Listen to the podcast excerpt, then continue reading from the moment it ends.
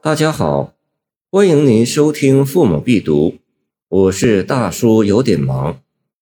晚泊浔阳望庐山，孟浩然。挂席几千里，名山都未逢。亳州浔阳郭，始见香炉峰。常读远公传，永怀陈外宗。东临精舍近。日暮但闻钟。浔阳亦即江州，今江西九江，在彭水与长江交汇处。庐山在城南。这首诗是诗人江行路过此地时写的。他登山没有呢？今已无从查考。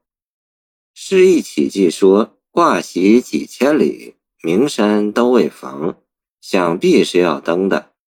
而这首诗表现的是初到名山的喜悦，以及由此，以及由此引起的怀古幽情。初到名山的这份喜悦，诗人没有直接说出。然而，通过前两句“挂席千里，名山未逢”的铺垫，一种不期然而然的欣喜之情，通过“始见”二字溢于言表。哇！那就是香炉峰呀，真是踏破铁鞋无觅处，得来全不费工夫。香炉峰闻名已久，香炉峰的瀑布不可不看，路过而不看是要遗憾终生的。然而庐山的有名又不止在山水，还因为它的人文历史。所谓远公传，指的是南朝梁惠郊。见《高僧传》卷六，是慧远传。远公即东晋高僧慧远，曾和隐士刘遗民等结白莲社，后世奉为莲宗初祖。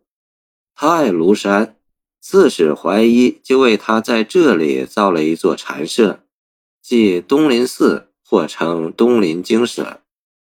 大诗人陶渊明也曾和慧远有过交往。有道是山不在高，有仙则名。山本来高，有仙就更有名了。过去是从书上读到远公的事迹，曾长久的为之神往。而今东林精舍就在眼前，使人回忆传中所写，更有一种温故知新的感受。听那钟声，一定是从东林寺传来的吧？诗并没有实写登山访古，却将见名山的愉悦和对古人的思慕一并传出，令人神往。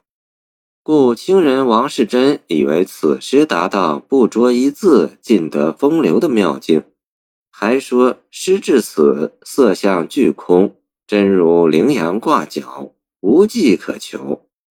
据说羚羊过夜是将角挂高枝之上，四足离地。故无迹可求，画家所谓一品是也。见分干于画。谢谢您的收听，欢迎您继续收听我们的后续节目。如果你喜欢我的作品，请关注我吧。